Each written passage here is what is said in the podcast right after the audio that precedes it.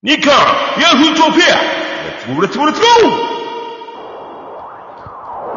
日韓ヤフートピックスレッツゴーレッツゴ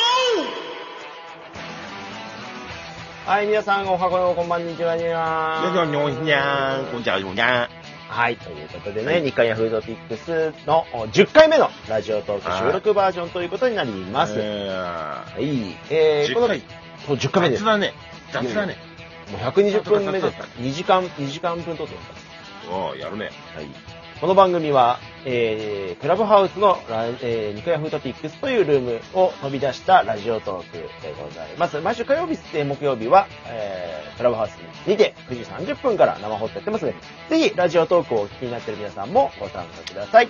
ということで、私はアシスタントのりょうパンことりょうたです。よろしくお願いします。そして本日もメインパーソナリティ、えー愛知県在住、社会人1年目で社会に迷惑をかけ続けている男、ケイヤ君はお休みで、えー東京都にお住まい、えーお住まいは違います。埼玉です。はい。えービッグボスこと和弘さんです。こんばんは。どうも、アシスタントの和弘です。いやいや、ビッグボスは、ダブルアシスタント。ダブルアシスタンいや、もう、ビッグボスですからね。ト。はい、どうということでね、えー今日もにこやかに、健やかにやっていきたいと思いえますので、皆さんのお付き合いのほどよろしくお願いします。はい。いかだの上からこんにちはっていう方もいらっしゃるんですよね。早く早く、おー早く出ば、聞いてる遅れちゃうよ。待って。イカダの上からこんにちはって、みんな想像するのあっちのイカダでしょ。無人島から脱出してんの？って言いました餌、餌をね、あげ続けて完全に。おおはい。ということで、久々だね。えー、ラジオトークの中では初めてということそうですね、ニュけどもースね。はい。まあ、えークラブハウスでやっている、えー、ニカヤフートピックスでおなじみのもうね、えーそうですねコーナーでございます。ニュースのコーナーです。えー、しながら、まあ、ニュースがちょっと古くなってしまうんですけども、おニュースセブンデイズってね、TBS でやっている、1週間分のまとめたニュースをやっている番組の、お1週間取り上げたニュースから、えーちょっと古いかもしれないけども、おこちらについて、えー語っていこうと思います。では、えー5月28日放送のニュースセブンデイズのニュースワードランキング第10位、はい。ゴルフ。まず、西郷真央選手がスーパープレーで V ということで、こちら、あ第10位がゴルフ。第9位、ロコ・ソラーレ。はい。日本選手権決勝トーナメント進出。8位、メジャーリーグ。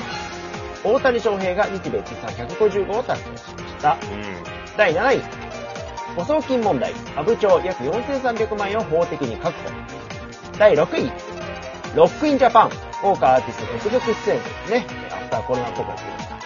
はい、第5位、マスク不要、えー、屋外会話なしで政府が正式見解。第4位、プロ野球、セパ交流戦始まる。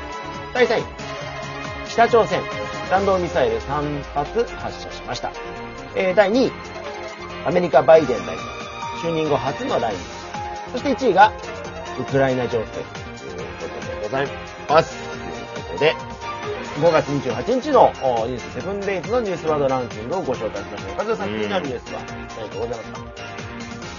どうですかね。まあ、あのー、今日なんかも、今日っていうと、6月、えー5日ですね、現在でも、えー、北朝鮮からね、ミサイルが8発ですかなんか撃たれたっていうところもあるので、まあ、この過去のニュースでいくと、まあ、その北、えー北朝鮮のミサイルの件だったりとか、まあ、そうだったかって、この話があったのか、そこだったかっていう、マスク不要な話ね。はいはいはい。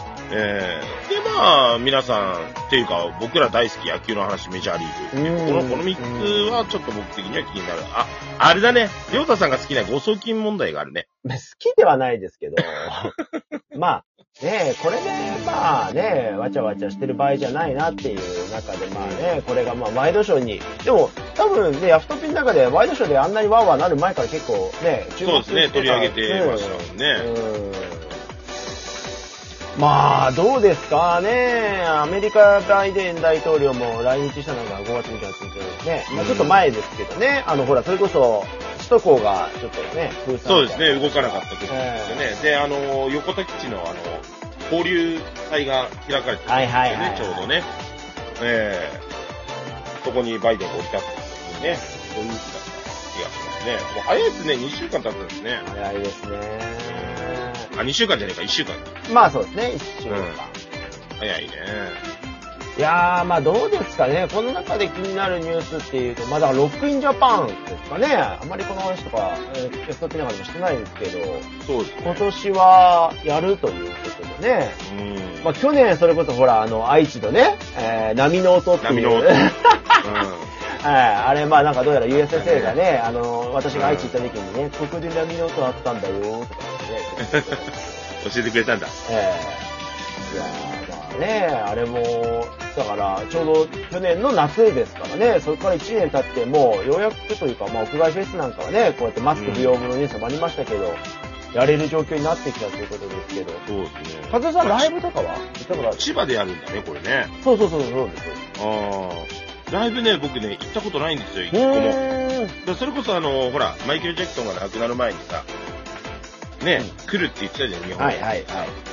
いやそれは行こうって思ってたんですよね。だへー。ったんだけど、結果的にね、ああいうことになっちゃって。うん。だから、け未だかつてライブというものに行ったことないんですよね。いや、だから今、CD とかの売り上げでね、お金が取れなくなってきたじゃないですか、時代的にね。だから、うんアーティストの皆さんは割とこの、フェスとか、それからライブとかで、まあリアルのところでね、音を届けるっていうことでの収益が、うん結構もうコロナ前からだんだんシフトしてったじゃないですか、ライブでね、ううん、ツアーとかで、あの、まあ稼いでいくっていう。まあそれ考えると、このコロナでできなかったアーティストたちは本当に大変だったと思うんですけど、まあようやくロックインジャパンが復活ということでね。うん。だまあ、配信での、その、あれが多かったよね。そのライブができないけどってことでコロナ禍でね、LINE とかで配信っていうのはね、多かった気がするけど。でもまあ僕もね、あれ、クラブハウスで知り合った人でね、あの、えツイキャスってわかります？か、カズさん。あの、はいはいはい。あれの、えー、まあ、オンライン配信を、まあ、アーティストさんやられてる方に見て、見たんですけど、まあ、なんて言うんでしょうね。なんかそこまでして見る必要ないかなっていうのは正直なところ。いや、そうでしょう。だって、熱がないもんね、その、ライブ感がないじゃない。まうん、だって、好きな人はあれでしょ？あの、うん、すげえ遠い席で米粒状態でもうモニターが見えなくても、あのライブの、はい。その、あれがいいっていう、空間がいいっていうもんね。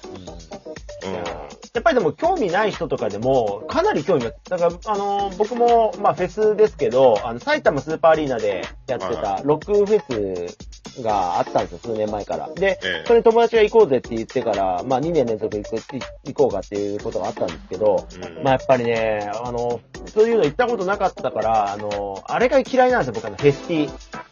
はいはいはい。高いのよ、生意気に。高いね3500円。うんふざけんなっても T シャツ1枚にそんな値段払ったことねえよって思うから、でも、かたくなに買わなかったりとかしたんですけど、でも、あの、一体感とかたまんないみたいですけどね。なんか、うんで、みんな来てるからさ、それこそほら、そう阪神戦にね、昔行ったことがあるんですけど、あの時にユニフォーム着てなかったらもう周りから睨まれるみたいなね、阪神ファンじゃねえしってすげえ思ったんだけど、みたいな時の状況ですごい似てましたね。えまあ、あの、ライブはいいよね。ーライブね、うん、いいよね。まあでも、どうなんですか？その、うん。マスクなしって言ったけど、やっぱり屋内になるとやっぱり無理ってことになっちゃうのかな？うーん、まあ、屋屋外だけど、屋外だけど人がそれなりに近くにいるからやっぱりダメなのかな？なんかね、噂で聞いたんですけど、噂っていうか、これまあ、ほあの、当人から聞いたんですけど、中学生ね、あの、この前、期末試験があったんですって、中間試験の試験が。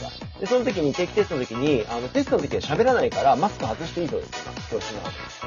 だよね。だってこんだけ暑いんだもん。まあ、そりゃそうだよねって話なんだけど。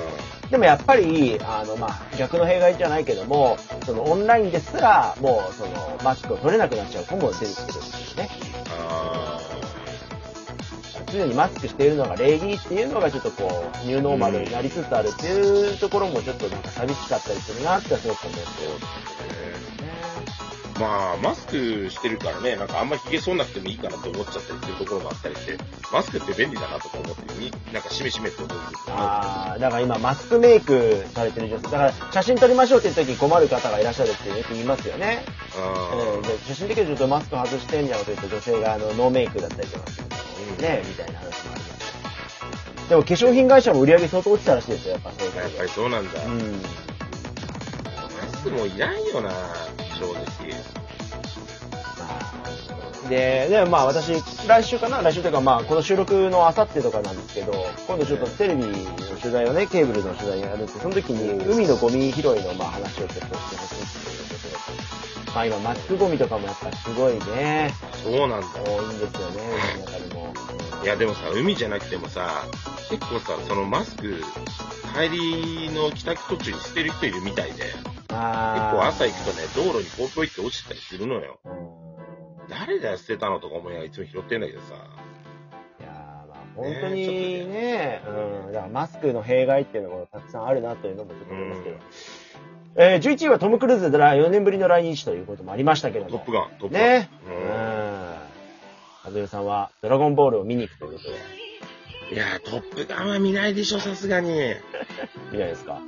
や、見たい人はいるみたいよ。やっぱり近場でもいるし。